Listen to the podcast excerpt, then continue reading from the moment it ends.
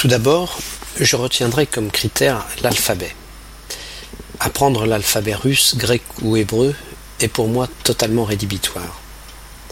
Quand on pense d'ailleurs à l'expression française utilisée pour dire que quelque chose est incompréhensible, c'est de l'hébreu pour moi, ou à ce que disent les Anglais It's all Greek to me, c'est vous dire à quel point ces alphabets semblent exotiques pour nous, latins. Je ne vous parle même pas des idéogrammes utilisés par les Chinois, les Japonais ou les Coréens.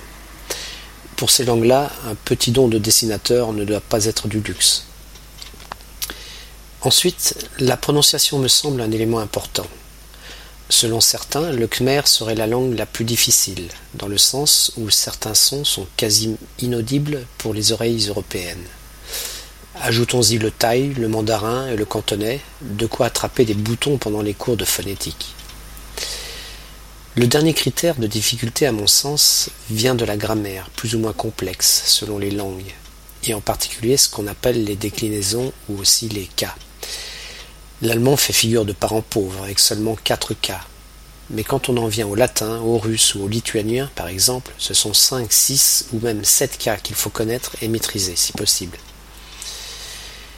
Pour conclure, j'ajouterai que la rareté d'une langue, mais aussi le fait qu'elle n'est pas forcément écrite, font que ces langues seront toujours particulièrement difficiles à apprendre, d'autant qu'il y a des chances pour qu'elles disparaissent avant même que vous ayez eu le temps d'en apprendre les rudiments.